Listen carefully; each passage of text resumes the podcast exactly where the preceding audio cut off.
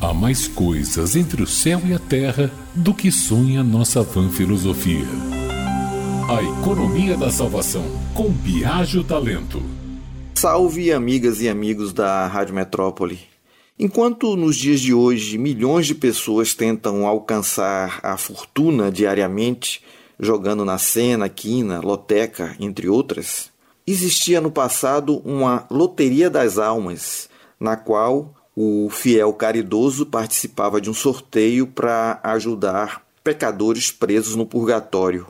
Um folheto português do século XVIII explicava que, por ser grande a multidão de almas sofrendo no purgatório, dificultando que os vivos pudessem rezar por todas elas para que suas torturas fossem aliviadas, criou-se a tal loteria que tinha o objetivo permitir preces, missas e jejuns dirigidos a almas ou grupos de pecadores. O número de pecadores a serem ajudados variava em cada devoção onde a loteria existia.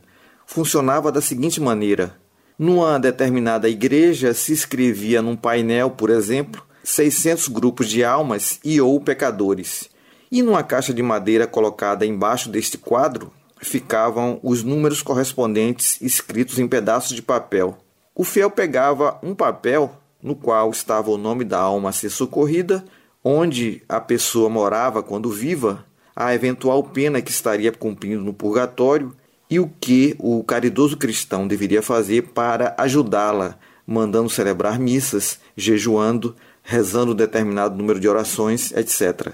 Algumas instituições optavam por colocar o que chamavam de estado de alma nos números do sorteio, como consta no manual Devoção das Almas do Purgatório de 1759. A lista era composta por 100 tipos de almas. Assim, por exemplo, se você tirasse o número 1, tinha que rezar pelas almas daqueles com maior obrigação de justiça.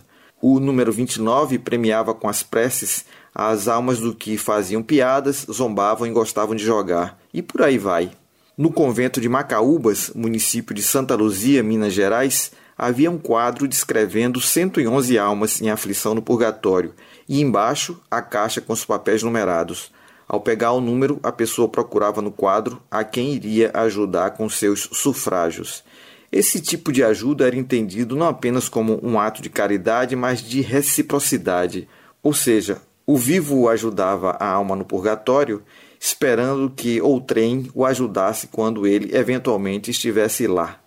Biagio Talento Jornalista.